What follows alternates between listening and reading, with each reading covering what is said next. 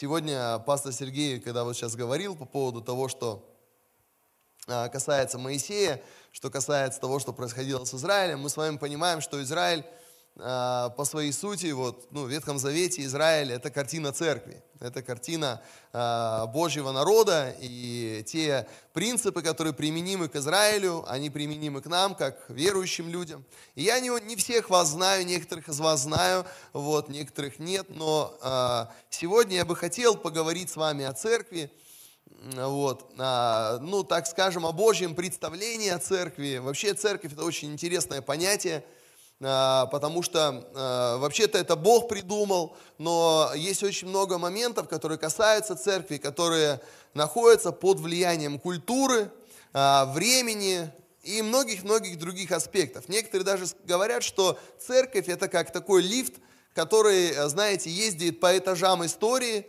и каждый новый этаж, куда поднимается этот лифт, туда заходят люди с этого этажа, понимаете, да? Вот с этого исторического периода, со своими э, понятиями, вкусами, интересами, модой и всем остальным, да?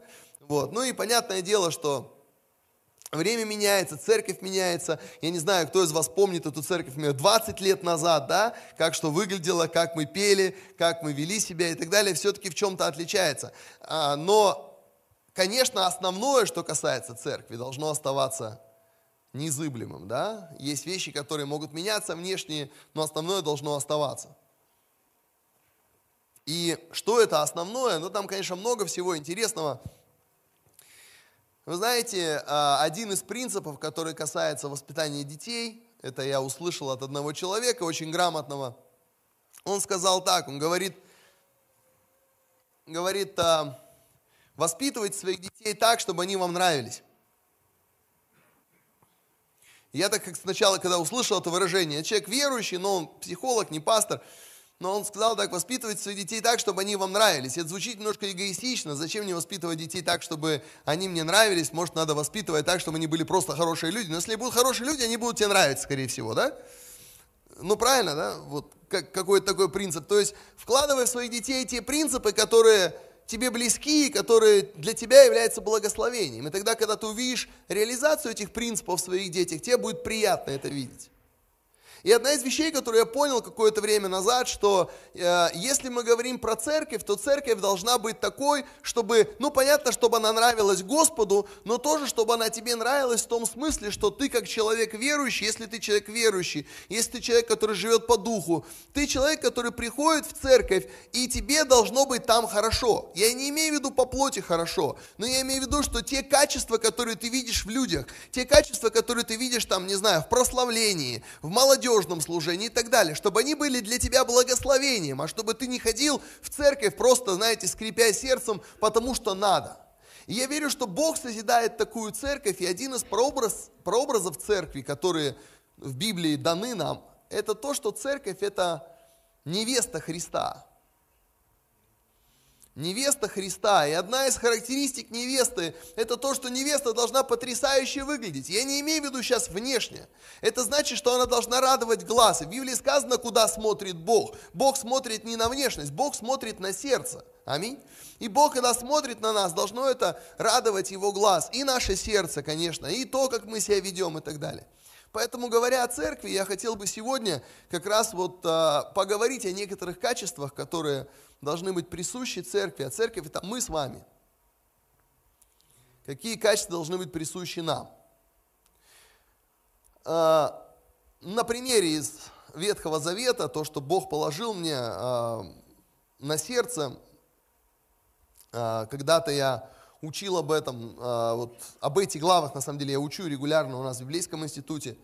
Вот, но сегодня хотел бы особое внимание некоторым вещам уделить. Вообще, если вы знаете, одно из самых, ну не одно из самых первых, а самое первое упоминание а, принципа Дом Божий, мы знаем, что церковь, одно из а, понятий а, церкви, это Дом Божий, самое первое упоминание слова Дом Божий, оно находится в 29 главе, по-моему, книги Бытие, где, если вы помните, Иаков начинает свой путь к Господу, и он встречается с Богом, и Бог ему показывает а, видение лестницы – если помните, да, один э, э, край, который касается неба, один касается земли, вот.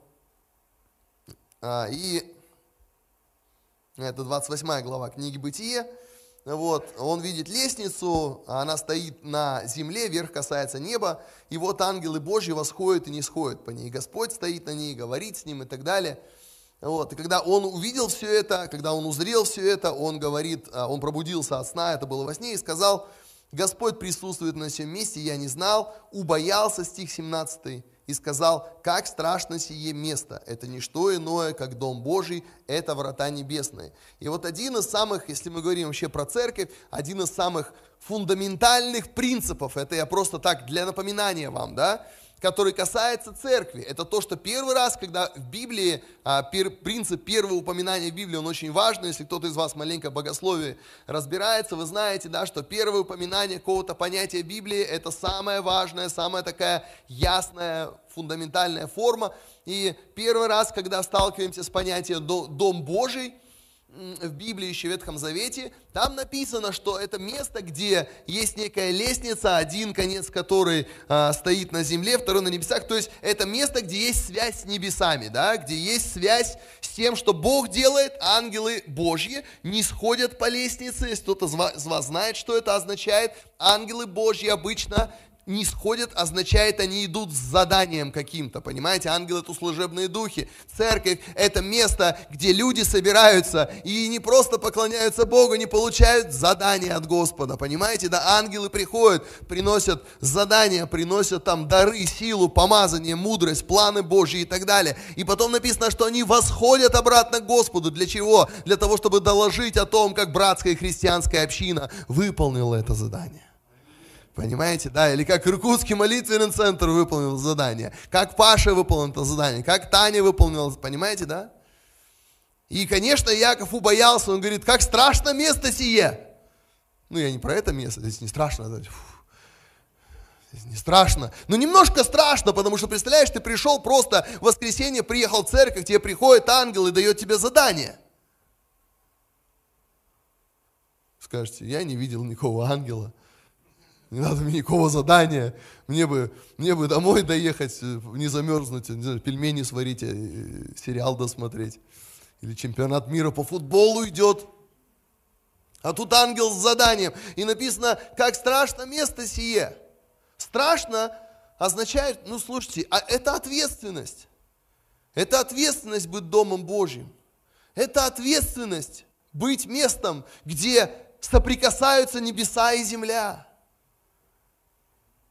И это место написано, это, это Дом Божий, это врата небесные. Что такое врата? Врата – это место соприкосновения, согласитесь, да? Ворота вашего дома – это то место, где из окружающего мира можно зайти в ваш дом. Это некий, понимаете, некий такой рубеж. И церковь – это место, где люди не просто получают какие-то задания от Господа, они могут пережить его, они могут как бы шагнуть в сферу небесного, соприкоснуться с этим. Какой же там будет результат? Это во многом от людей самих зависит. Но Иаков убоялся, он говорит, это место страшно. То есть это место почтения к Богу.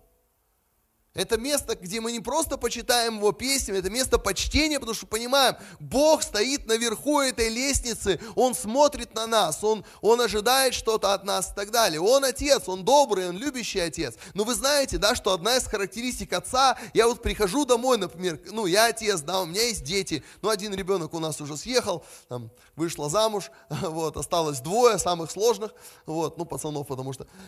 И и когда я прихожу домой, я помимо того, что их обнимаю там, знаете, целую, спрашиваю, как дела, они знают, что я обязательно спрошу, что, ты сегодня делал. Сделал ли ты то, что я сказал? Понимаете, да, что интересно, мама, она как-то, ну не знаю, как у вас в семье, она ну, как-то больше на меня это оставляет, да, там, я спрашиваю, был ли ты на тренировке, там, сделал ли ты уроки, делал ли то, сделал ты поручение, которое... и дети, с одной стороны, они меня любят, ну, как, знаете, да, что, ну, папа, все такое, да, э, вот они даже говорят, э, когда подрастают, э, вот, ну, мой старший сын, по крайней мере, сказал, говорит, маме, я, говорит, мама, тебя не боюсь, я папу боюсь, поэтому она такая, ну, ладно, будешь тогда, если что, какие-то важные вопросы, да, Вот. И они знают это, я понимаю, ну на небе есть Отец, Он меня любит, я пою Ему песни, я говорю Его любви, там молитва «Отче наш», все дела, некоторые такие, папочка на небеса, аминь, все это правда. Этот самый Отец, Он придет, Он тебя погладит по головке, Он обнимет, Он тебя поцелует щечку и потом скажет, ты делал то, что тебя просил? ну, ты, я на задание давал, ты сделал. И, и, и ты, конечно, можешь ему сказать, как дети иногда говорят, папа, давай не будем про это. Давай про любовь, да? Сколько ты сегодня играл на компьютере и сколько ты сегодня читал? Ну зачем про это, папа? Папа, ведь главное, ну понимаете, да, и начинается. И я тоже готов про, про любовь, про поцелуй в щечку, но потом я все равно спрошу, я говорю, слушай, тебе 18 лет. Или там тебе, ну, там, второму 12, я говорю, ты, ты, ты делал то, что я попросил? И мне очень нравится, когда люди приходят в церковь такие, наш Бог, Он не про дела, Он про любовь, Он про веру. Аминь. Он говорит, вера без дел мертва. Он тебя все равно спросит. Ну, все равно спросит. Меня жена спрашивает, меня любит, там, говорит, все мне хорошее, да, там, дорогой, любимый, как прошел твой день, когда я там что-нибудь уже расслаблюсь, она обязательно подойдет и скажет, да, что, когда вон там что-то починим, там, когда то что-нибудь купим, да, если я скажу, а как же любовь? Она скажет, так любовь это все, любовь есть, да, но дела тоже не должны стоять. Поэтому все серьезно. Он говорит, это не что иное. Видите, он убоялся. Страшное место сие. Вы помните, когда ученики Иисуса убоялись? Когда он однажды спал во время шторма, потом проснулся – и приказал шторму, шторм успокоился и так далее. В Библии сказано, ученики ужаснулись. А что тут ужасаться? Это же вообще, это, это, это здорово, когда с тобой в лодке мужик, который управляет природой. Чего тут бояться? Тут радоваться надо. Аминь. Проснулся, сказал слово, шторм успокоился. Где ты такое видел вообще? Он, братья рассказывали, на рыбалке шторм попали, но с ними в лодке не было Иисуса. Им пришлось так прорываться, да? Но они знали, что... А, был. Ну ладно, был хорошо в лодке. В сердце он вашем был, а не в лодке, да? Вот. Но они выжили, да, благодаря тому, что они нужны были Господу еще. Вот, как те ослики, помните, да, этот ослик надо надобен Господу. Тут радоваться надо, аминь. Ну, радоваться надо. Что тут боя? Да потому что они поняли, как теперь все серьезно. Потому что если с тобой в лодке просто какой-то хороший учитель, который очень интересно рассказывает там и так далее, которого интересно послушать, потом сказать спасибо. Кстати, я голодный. Он говорит, кстати, у меня еда есть. Аминь. Пожалуй, мы задержимся здесь, в этой церкви, нас еще и кормят хорошо, да? А потом вдруг становится немножко страшно. А если здесь Господь, а если здесь такая сила, то вдруг этот Бог, который обладает такой силой, такой властью, меня о чем-то попросит, меня куда-то направит, э, пошлет меня на миссию или попросит меня что-то делать и так далее. Что я ему скажу? Смогу ли я ему сказать нет? С тех пор прошло много времени, верующие перестали бояться. И спокойно ходят в церковь, все хорошо, до тех пор, пока Дух Святой не скажет что-нибудь такое в сердце, чего сердце, может быть, затрепещет. Апостол Павел в Римлянам 12 главе в 11 стихе сказал, «В усердии не ослабевайте, духом пламенейте, Господу служите». Это уже Новый Завет, друзья. Это слова Павла о том, какая должна быть церковь, какой призвана быть церковь.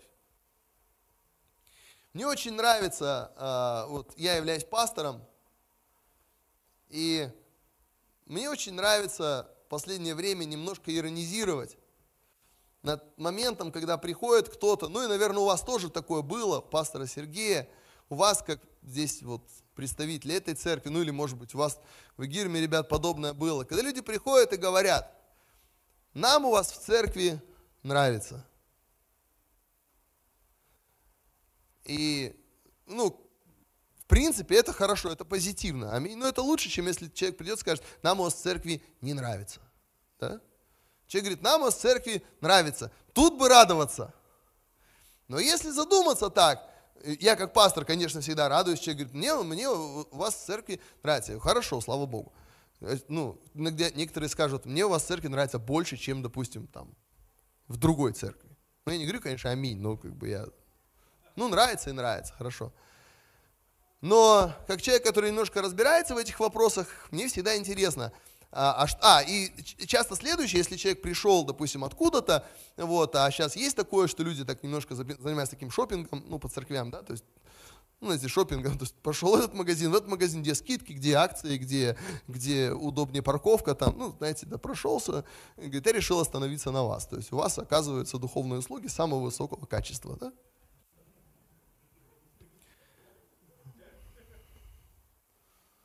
Ну, то есть мне здесь нравится, поэтому мне здесь нравится. Ну, как, мы же живем в таком обществе, да, что люди раз-раз посмотрели, где оказываются услуги наиболее высокого качества, где лучше качество музыки, пастор интересно рассказывает и так далее, есть удобнее это, тут удобнее, все хорошо. Мне у вас нравится, я у вас, я к вам буду ходить. Аминь. Мне всегда интересно, а что будет, если вдруг человеку перестанет нравиться? Он уйдет? Ну, потому что я же тоже могу сказать, понимаете, да, что э, там человек женится, женится, там, мне с тобой хорошо. А если тебе вдруг не будет хорошо, что произойдет тогда? Пойдешь искать другую, с кем хорошо, или как-то постараешься сделать так, чтобы здесь было хорошо, или потерпишь? Какой будет итог? Тем более, что, видите, когда тебе говорят, например, пастор, мне нравятся твои проповеди, это приятно. Аминь. Но в этом же может быть легкий намек. Ну, я надеюсь, ты и дальше будешь проповедовать так, что мне нравится. Или команда прославления, молодцы, хорошо спели. Мне нравится, как вы поете. Я поэтому хожу. Хотите, чтобы я дальше ходил? Ну, вы поняли, да? И вот так вот, вы понимаете, для чего я это говорю? Вот так вот неожиданно церковь, церковь, Божья идея, Божье творение, Божий народ под каким-то с такой вот легкой плотской руки может стать каким-то то ли центром по оказанию духовных услуг населению, то ли еще непонятно чем, каким-то просто собранием каких-то странных людей – и если это происходит, мы иногда можем даже не заметить просто. Поэтому одна из характеристик настоящей церкви, ну, я некоторые упомянул, да, о том, как оно, в принципе, должно быть. Я сказал это больше в качестве напоминания, конечно, и такого назидания, что ли. Но одна из таких моих очень любимых глав, которые говорят о том, как, как Бог видит церковь и как происходит процесс э, становления церкви, можно так сказать. Это 24 глава книги Бытие. Вы наверняка э, помните эту главу. Потому что, ну, 24 глава книги Бытие, вообще в Бытие есть несколько глав, которые считаются такими чисто образными, пророческими, очень яркими, например, 22 глава Бытие, 22 глава Бытие, вы знаете, наверное, это история про то, как Авраам был готов принести жертву своего сына, и она является пророческой, говорящей, конечно, о жертве Иисуса на Голговском кресте – то, о чем сегодня в самом начале говорили ребята с команды прославления, чем мы пели сегодня. А 24 глава книги Бытия тоже является таким мощным образом, который показывает, как а, ну, был там Исаак, вы знаете, да, сын Авраама, наследник Божьих обетований. Он является прообразом Христа, ну, вообще-то вот в этой вот э, главе а, а, Исаак является прообразом Христа. То есть тот, кто является наследником всего, что у Бога есть, ну и Христос, мы знаем, он является наследником, главным наследником всего, что есть у Отца. Через него а, мы получаем все. Так вот, а, Исаак, он, он а, является наследником, но у него нет жены. У него нет невесты, ему уже там 40 лет написано, ну вообще нормальный возраст такой, уже пора давно жениться, да? Вот, 40 лет, 40 число подготовки Библии. И вот мы знаем эту историю, Авраам, э, я прочитаю несколько э, стихов, Авраам был уже стар, в летах преклонных, Господь благословил Авраама всем, сказал Авраам рабу своему, старшему в доме его, управлявшему всем, что у него было, положи руку твою под стегно мое, клянись мне Господом, Богом неба и Богом земли, что ты не возьмешь сыну моему Исааку жены из дочерей Хананеев, среди которых я живу. Но пойдешь в землю мою, на родину мою, к племени моему, возьмешь оттуда жену, сыну моему Исааку. Раб сказал ему, может, не захочет женщина идти со мною в эту землю. Должен ли я возвратить сына твоего в землю, из которой ты вышел? Авраам сказал ему, берегись, не возвращай сына моего туда. Ну и мы знаем, что потом слуга пошел. Знаете, а, то, что Бог сейчас делает на земле, а, ну и мы знаем, что слуга вообще является прообразом Духа Святого. Авраам является прообразом отца, слуга является прообразом Духа Святого, Ревека, которая становится женой Исаака, является прообразом церкви, церкви. Ну а Исаак прообразом Христа. Поэтому как бы считается у богословов, что здесь отец посылает духа за невестой для сына. То, что сейчас происходит, Дух Святой был излит на землю для того, чтобы для Иисуса была здесь сформирована церковь, сформирована невеста. И вот слуга, как прообраз а, Духа Святого, он идет для того, чтобы эту, условно говоря, церковь, для того, чтобы ее найти, для того, чтобы ее привести к Исааку. Это одна из вообще моих любимых историй, из которой Бог мне много всего говорил по поводу церкви, и я сколько читаю столько утверждаюсь в тех принципах, которые здесь есть. Я несколько хочу вам рассказать, а, ну, наверняка какие-то знакомые. Во-первых, Дух Святой здесь, ну, слуга, как прообраз Духа Святого. Конечно, сейчас в наше время, как тогда Авраам использовал человека, Бог использует людей. Дух Святой наполняет людей. Он не просто был излит на землю, он был излит на верующих людей. И написано для чего? Тебе дан Дух Святой не для того, чтобы ты ощущал мурашки по коже, понимаете, да? Не для того, чтобы ты говорил просто какие-то умные речи. Нам дан Дух Святой для того, чтобы в Библии сказано, мы были свидетелями Ему, Аминь. Чтобы получить силу, чтобы быть свидетелями о Христе. То есть Бог через нас, как Он через слугу а, хотел найти невесту для Исаака, Бог через нас находит себе невесту. Бог через нас созидает церковь. Это наша миссия. Это то, чем мы живем и чем мы призваны жить. Аминь. Вот такая церковь. Вот такая церковь. И вот он туда направляется. Э, есть пара вещей, которые здесь вот прямо, прямо, прямо, я бы сказал, классные. Одна из них это то, что Авраам отправляет слугу туда, куда сам не пошел бы не был способен идти, не пошел бы, он отправляет слугу. Вы знаете, да, что есть некоторые вещи, которые Бог не то, что не способен делать, он их просто не будет делать. Бог способен на все, кстати, да, он может все. Но некоторые вещи он не будет делать. Бог не ведет домашние группы. Бог не проводит альфа-курс. Ну, правда, те, кто проводит такой альфа-курс, скажут, наш альфа-курс проводит Бог. Ну, аминь но все-таки там, скорее всего, столы и так далее накрывают люди. Бог не проводит прославление, Бог не проповедует проповеди, но Он это делает, но Он это делает через нас. Аминь.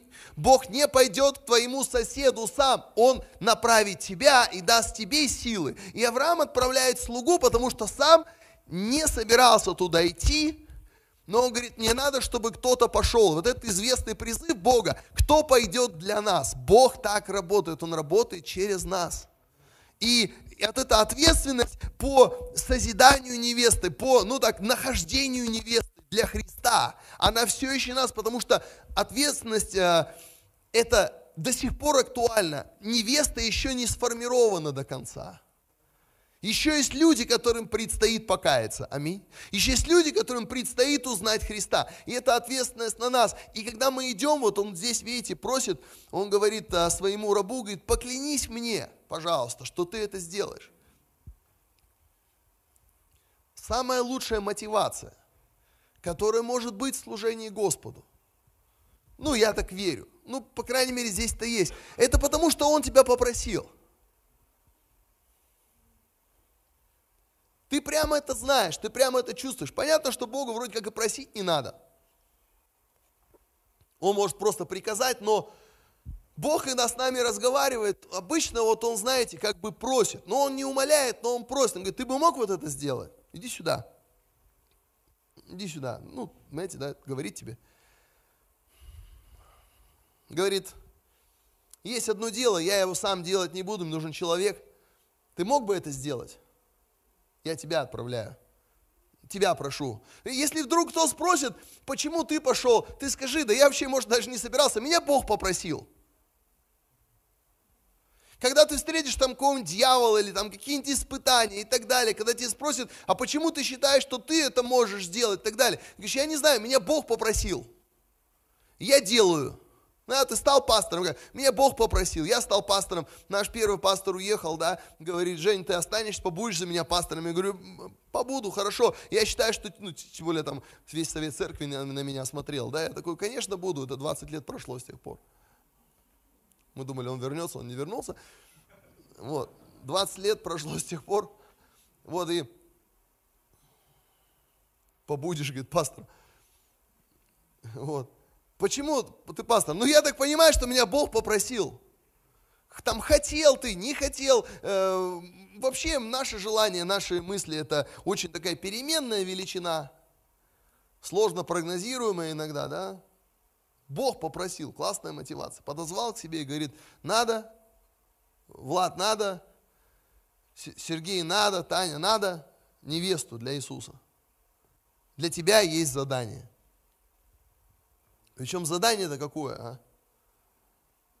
Ладно бы дали задание, в котором ты специалист. Ну, кстати, иногда такое задание дают, да, иногда Бог тебя просит что-то такое, что умеешь делать. Например, спеть. Ты хорошо поешь, да, тебя Бог просил спой. Такой, аллилуйя, да, ну, хорошо, да.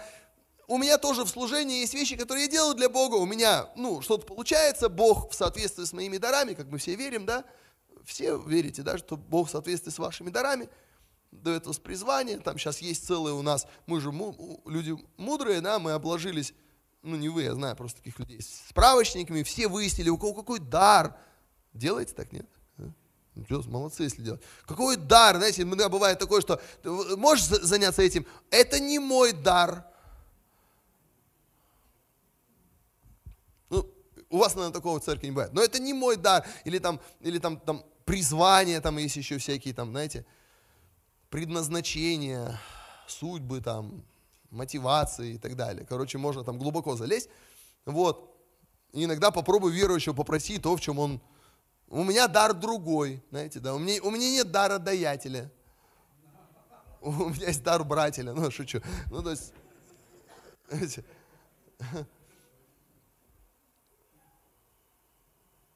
Как тебе такое задание?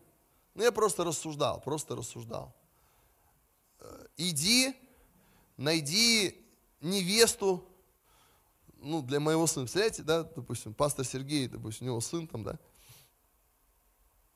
ну, реальная ситуация. Ну, я не говорю, что так будет, я так просто, например, говорю. Позывает брата с домашней группы, да, допустим, кого-нибудь там, иди сюда, там, не знаю, Андрей, да, или кто-нибудь там, Серега, говорит, иди сюда. Э, тут такое дело, я сам съездить не смогу, съезди там, ну, допустим, там, в Иркутск там, или еще куда-нибудь там, в Иваново, надо найти невесту для моего сына. Ты такой, пастор, я вообще занимаюсь натяжными потолками. Я как бы в свободное время езжу на рыбалку. Я давно, а то есть никогда, не занимался подбором невест. Тем более, что у меня такое ощущение, что когда я ее сюда привезу, вся церковь такая будет смотреть, это он что ли?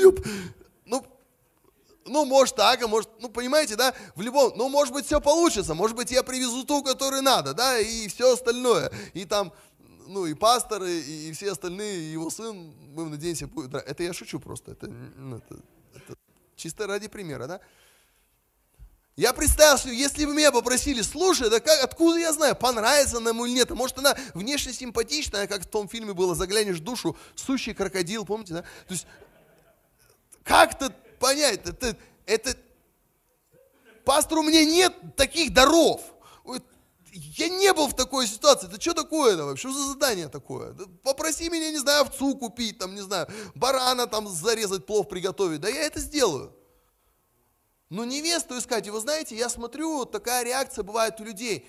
Они такие, ну, пастор, вот то, что меня там Бог просит, или то, что говоришь, э, я в этом не сильно разбираюсь. Но если в этом сердце Божье и в этом призвание Божье, начни разбираться. Я начал, когда молодежную домашнюю группу, в церкви. Мне пастор сказал, Жень, надо начать молодежную домашнюю группу. Мне было 18 лет. Я покаялся полгода назад. Учился в Иньязе. Пастор приходит мне и говорит, Женя, надо начать молодежную домашнюю группу. Ну, конечно, я был специалистом по молодежным домашним группам. Вы что, сомневались, что ли? Нашей церкви было всего год, мне было полгода в Господе. Конечно, я в этом соображал.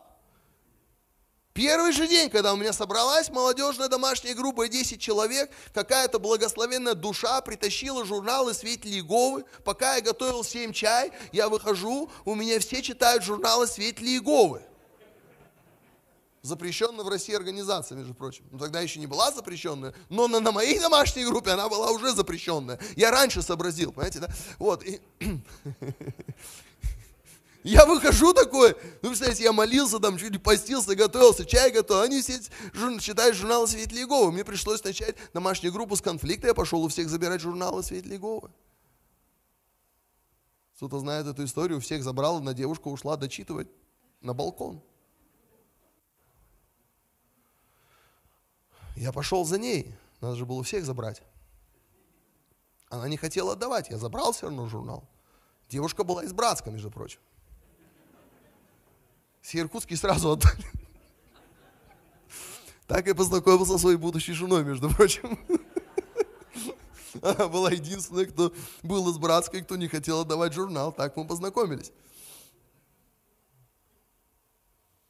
Вы думаете, что я э, имел опыт или знал, как вести молодежную домашнюю группу?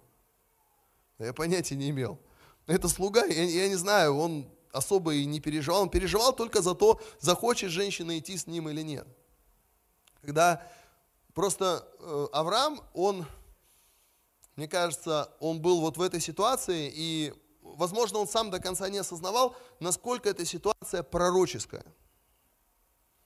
Мы иногда тоже знаете, Бог что-то делает, и мы только потом э, до конца понимаем, насколько, насколько крутой ситуации мы оказались. Бывало с вами такое хоть раз, нет? Ну, ты раз попал день, там что-то происходит, и ты потом раз анализируешь такой, Бог со мной говорил. Понимаете, да? И вот здесь Авраам говорит, слушай, надо найти невесту. Только у меня к тебе просьба, слуге. Не бери, пожалуйста, моему сыну невесту из дочерей этих хананейских. Пожалуйста, не бери. Это, знаете, как будто вот Бог говорит, Он говорит, слушайте, дорогие верующие, вот вы когда будете заниматься тут, ну, понятно, Бог строит церковь, тут ясно, Он использует нас, да?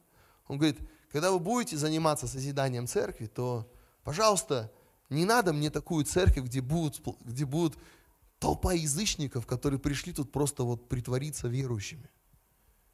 Мне, говорит, нужна церковь. Почему он сказал, говорит, иди там туда-то, туда-то. Говорит, возьми ее хотя бы из тех ребят, которые вот из того дома, ну там были их родственники, понятно, Месопотамии, которые близки хоть, там не было, не была идеальная семья, это вообще отдельная история, да, но, говорит, кто хоть как-то близок по духу, вот таких вот, знаете, да, то есть, когда люди, когда мы приводим кого-то в церковь, Бог говорит, слушай, я хочу церковь, где не толпа язычников собирается, а где верующие, где ученики, понимаешь, да, и тоже твоя задача их воспитать, твоя задача научить, твоя задача помолиться, твоя задача поделиться тем, что Бог тебе уже дал. Аминь, на тебе есть эта ответственность, потому что такой зов сердца Бога, он говорит, я не хочу такую церковь, куда приходить, ты оказываешься среди, понимаете, толпы язычников.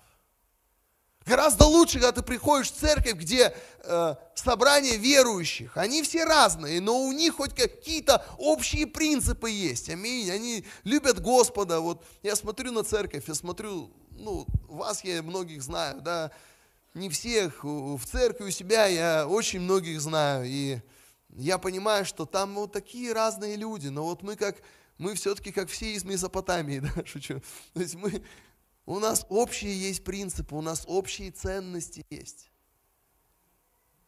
И Господь никогда не хотел невесты, которая бы просто приходила. Он всегда хотел невеста, невесты, которая разделяла бы его сердце. Разделяла его сердце. То, что для него важно. чтобы было важно для нее. То, что больно делает его сердцу, чтобы ее сердцу тоже было от этого больно. И тогда это действительно то, что надо. И вы знаете, когда слуга согласился, если вы помните, да, то так много всего, бы ему, э, его, ему дали обеспечение, там написано, да, ему дали верблюдов, ему дали сокровища, ему дали все подряд, его благословили прямо, и все у него хорошо, и Бог ответил, и он пошел. И вы знаете, вот я хочу вам сказать, когда, когда ты соглашаешься на Божье призвание, ну Бог действительно отвечает. Он отвечает, Он обеспечивает, Он дает транспорт, Он дает там э, э, финансы, Он дает мудрость. Тот помолился, и в Библии сказано, он молился и начал там условия рассказывать, что девица должна быть вот такая, да. Вот, я, говорит, приду, девица, которая выйдет, говорит, что она должна быть, ну, там, дева, да, там, что должна напоить моих, и меня, и моих верблюдов, помните, да, это тоже такая еще тема, да, на жаре таскать ведра, у него было 10 верблюдов, каждый верблюд после долгой дороги, говорят, может выпить спокойно 10 ведер воды. То есть девушка, она, кстати, согласилась напоить верблюдов, если вы помните, то есть она, ну, в той ситуации, ну, э, потенциально около 100 ведер воды притащила. Ну, это немало. Девушки, да, представь, ты вышла прогуляться. Там, подходишь, там тебе говорят, дай воды напиться. Ну ты же христианка, да? Ну ты не думаешь, что там замуж хочешь или еще что-то такое. Просто христианка дала человека, напоила его водой. И потом такая говоришь, ну вот, она напоила, говорит, я стану черпать и для верблюдов твоих, пока не напьются все. То ли она спортсменка, ну, это было днем, скорее всего, на улице было жарко, а ей хотелось потаскать ведро с водой, да? Почему я это говорю? Потому что, ну, чтобы вы увидели, да, вот оно как происходит созидание церкви. Один откликнулся на Божий призыв – сам, может быть, не до конца понимая, потом он начинает в этом двигаться, и Бог начинает давать ему вот таких людей. Такая, в Библии сказано, вышла, он еще не закончил молиться даже, просить Господа, чтобы он послал правильную девушку. Она выходит, написано девица, прекрасная видом там, знаете, не знавшая мужа и так далее. И, и напоила его, как в каком-то фильме было там, кто смотрел там, говорит, красивая, говорит, умная, счет в ресторане оплатила, говорит, видимо, у меня белая горячка. То есть, ну, то есть,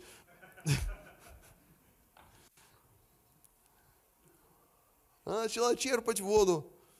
Сколько она там черпала, пока 10 верблюдов не напились? Мы не знаем.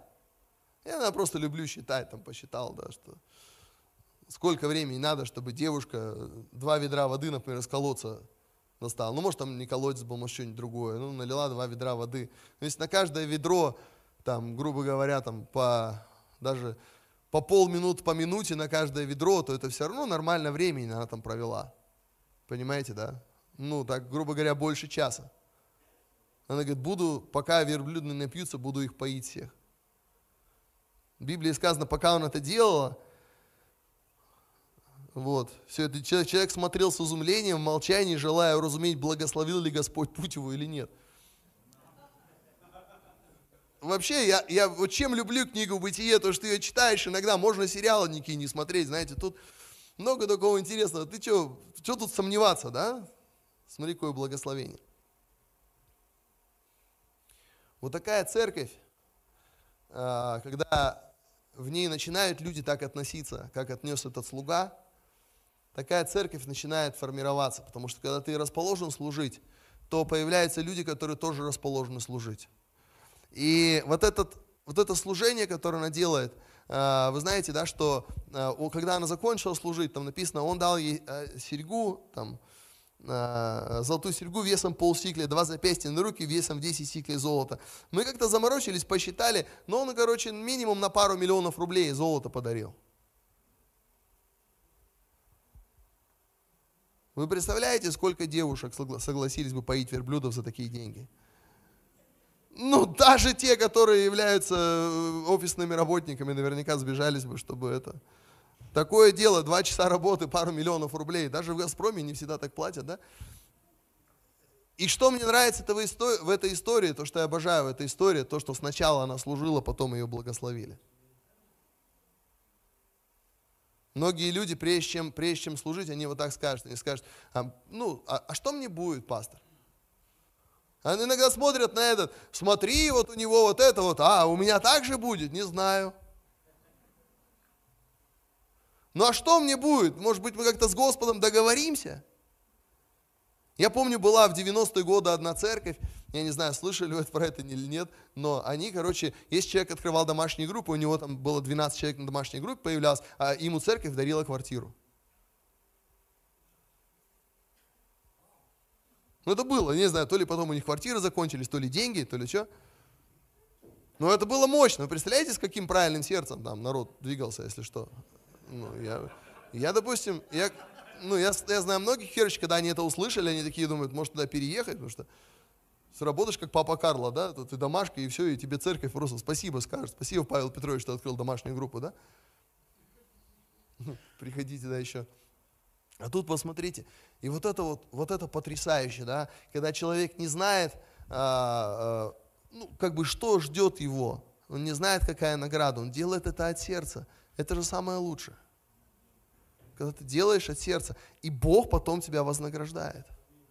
И это начинает формировать внутреннюю культуру церкви. Меня так мой пастор учил. Сначала ты занимаешься каким-то служением, потом тебя благословляют, потом тебе говорят, да, сначала ты где-то хорошо учишь, потом тебя назовут учителем. Сначала ты где-то кого-то ведешь, там, допустим, потом тебя назовут лидером. Сначала ты готов открыть свое сердце, потом тебе скажут, да, ты молодец, мы тебе доверим такое служение. Если человеку надо, чтобы его сначала при, признали, сначала благословили, сначала пообещали что-то, то иногда хочется сказать, Просто посиди пока. А. Ну, просто посиди, просто пока успокойся. И вот она здесь, и эта история описана не просто для того, чтобы рассказать вот о том, как он нашел эту невесту, потому что потом они, ну я не буду все читать, они пошли к ее а, родственникам, а, он предложил за нее, конечно, богатый выкуп. Вы знаете, что он принес все эти деньги, и там было ну, достаточно много денег, и мне как-то раз Бог показал, что все средства, которые Бог нам дает, вот Он использовал все эти деньги, которые у него были, для того, чтобы приобрести невесту. Я, конечно, не говорю, что мы как церковь должны все деньги наши потратить на то, чтобы там на евангелизацию нам приходится покупать какие-то вещи, нам приходится заботиться тоже о здании. У нас, слава Богу, как у вас, наконец появилось здание, у нас все эти расходы есть. Но такое ощущение, что здесь намек от Господа, что для чего Он дает тебе деньги, для чего Он вообще дает тебе ресурсы? Для того, чтобы ты мог участвовать в формировании Его церкви, Его невесты. Он принес тебе деньги за эту одну девушку. Она того стоила потому что ее ждал Иисус. Ну там, Исаак ждал. Но то, чем мы занимаемся, те, кого мы приводим к Богу, их ждет Иисус. И Он говорит, как ты считаешь, это стоит денег? Это стоит, ну понятно, мы, мы не покупаем людей за деньги, это, я думаю, понятно, да, мы не, хотя у нас были случаи, когда кто-то предлагал, давайте приплачивать людям, чтобы они ходили на домашнюю группу, помнишь, да? Ладно, да? 500 рублей, да, там раз. Знаешь, некоторые даже стали, говорят, я, я схожу на вашу группу за 500 рублей, да, допустим. Смотришь, одна и та же фамилия в трех отчетах появилась, да, разных. Потом мы это прекратили. Вы же понимаете, что оно, оно стоит того. В Библии даже сказано, не приобретайте сокровища на земле, приобретайте на небесах. А люди стоят того. Если вы э, когда-нибудь смотрели, такой один очень достаточно тяжелый фильм – но он очень такой правдивый. Список Шиндлера, может быть, кто-то смотрел этот фильм, да? Как в Великую Отечественную войну спасали евреев. И там этот главный герой а, в конце, он пытался помочь евреям как мог, в конце стоял выбор. Он за все деньги, которые он заработал, им, у него была возможность у нацистов выкупить несколько тысяч еврейских жизней, чтобы их не уничтожили в концлагере.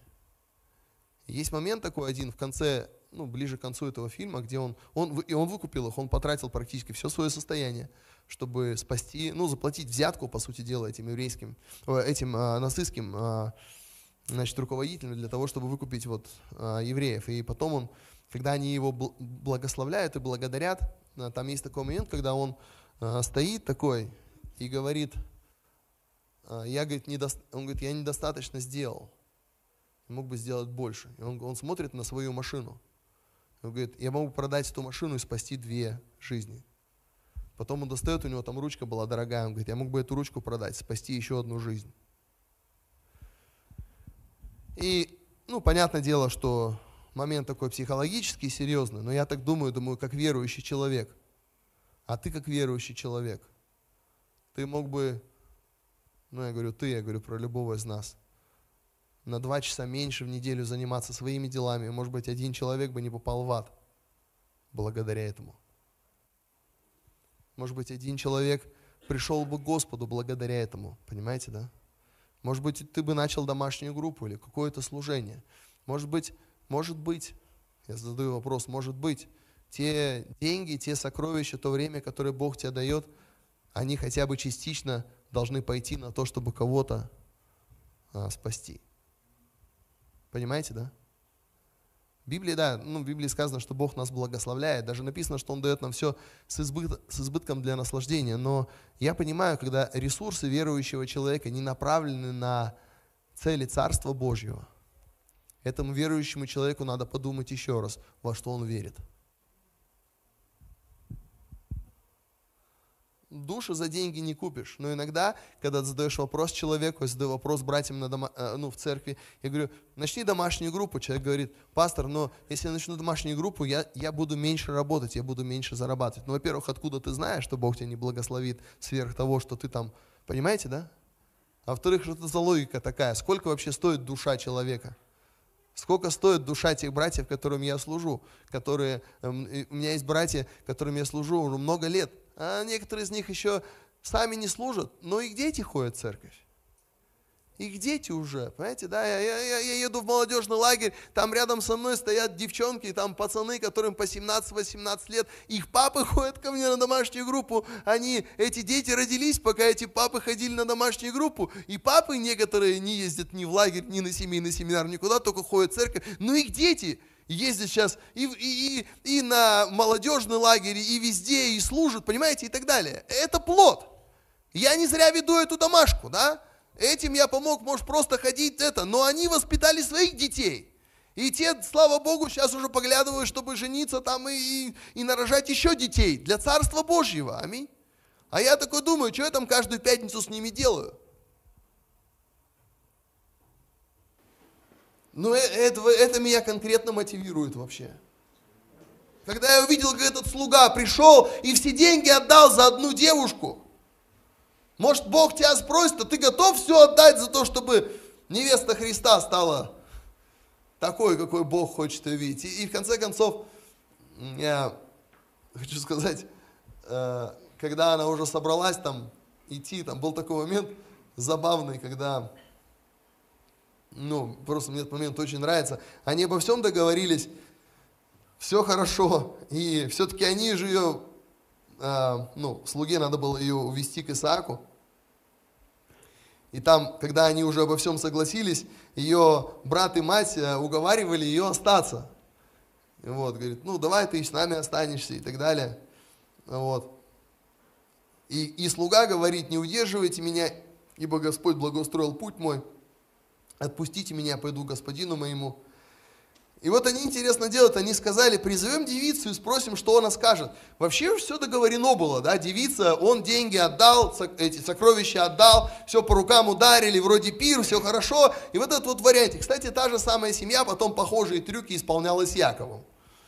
Если вы помните, это то же самое Лаван, там, и вот эти вот ребята все были там, то есть вот, когда Яков пришел, и, там, дайте мне невесту, помните, там, 7 лет работал за невесту, ему дали невесту, не ту, он такой, а почему не ту? Ну, мы тебе забыли один нюанс объяснить, ерунда, у нас тут вот так и здесь тоже вроде все по ругам ударили, все сокровища отдали, пир. Слуга говорит, ну мне пора идти. Они такие, ну давай, хорошо, иди. А давай спросим, пойдет она с тобой, нет? Понимаете, да, какая-то странная история. Ну, и я говорю, можно было предположить, что это все случайность была. Это не была случайность, там народ был такой своеобразный. И вот она, церковь, которую Бог формирует, которая, они зовут Ревеку и говорят, пойдешь ли с этим человеком? Она сказала, пойду. Вот, дорогая церковь там, все равно, как ни крути, как ни служи, что ни делай, сколько всего не трать, все сводится к тому, что вы, каждый из вас – будет вся дома или где-то там, как вот эта Ревека, которую обязательно мир будет держать, обязательно дела будут держать. Да хоть вы сколько вы обещаете Господу, сколько вы там на служение не ходите. Такое ощущение, что каждый день, каждый день тебя мир уговаривает. Ну, может, останешься, может, куда ты побежала, да? И тебе надо ответить, тебе надо выйти и сказать, я пойду. А куда ты пошла? Ну, там ждет Иисус. А. И вот знаете, что такой церкви говорят? Стих 60. Я верю, что это для, вообще для любой церкви, но примите это как для вашей церкви. И благословили Ревеку, церковь, и сказали ей, сестра наша, да родятся от тебя тысячи тысяч, и да владеет потомство твое жилищами врагов твоих. А, я, конечно, не могу сказать, что это относится прямо к нам напрямую, но я верю, что это пророческим образом говорится, говорится о церкви. Родятся от тебя тысячи тысяч. Это значит, что от тебя произойдут миллионы. Миллионы верующих. Владеет потомство твое жилищами врагов твоих. Вы знаете, что происходит? Вы знаете, что чем больше верующих становится на этой земле, тем больше мы занимаем ту территорию, которая принадлежала дьяволу. Просто, это просто происходит. Какое-то количество лет назад у верующих не было ни земли, ни домов, ничего. Сейчас появляется здание у церквей. Появляется, даже если мы про это говорим, появляется своя недвижимость у бизнеса. Появляются свои предприятия, появляются свои базы, появляются свои спортзалы, появляются свои какие-то клубы и так далее. То есть места, где дети Божьи, где потомство, появляются музыкальные студии, понимаете, да, раньше все арендовали, раньше все, появляется музыкальная студия, появляется видеостудия, то есть дети Божьи начинают распространяться. Раньше мы приходили хотели сделать венчание в каком-то ресторане, на нас смотрели там, что, кого, банкет, верующий, а, без водки, что, кто вы вообще, инопланетяне, где ваша летающая тарелка, да? Сейчас приходят уже, сейчас ты уже приходишь, говорит, нас такая, а, да, о, мы знаем, да, вообще без проблем, да, все. То есть все уже в курсе, что есть такие, и их становится больше и больше. Уже у нас во многих местах уже не удивляют. А, это вы, да, это вы, опять у вас свадьба. Меня уже видят там как свадебного генерала, да, опять ты пришел сюда, да. Вот. А мне все равно, да, может думаю, что я поесть сюда прихожу, да. А мне вообще нормально. Я знаете, чему радуюсь? Я радуюсь, что детей Божьих становится больше. Я радуюсь, когда свадьбы. Я радуюсь, когда детей забираем из роддома, знаете, да. Я радуюсь, когда люди открывают бизнесы. Я радуюсь, когда церковь приумножается. Потому что я вижу, что вот для церкви, которая служит, для церкви, которая жертвует, для церкви, которая идет, это Божье обетование. Да родятся от тебя тысячи тысяч, и да владеет твое потомство жилищами твоих врагов. Мы не, враждуем с людьми, но мы знаем, что есть территория, есть влияние, которое Бог нам обязательно даст. Аминь. Вот. Поэтому я хочу для вас, дорогая церковь, провозгласить это обетование Божье, что от вас родятся тысячи тысяч. Аминь. И что ваше потомство будет владеть этой землей и будет приумножаться на этой земле и будет благословенно.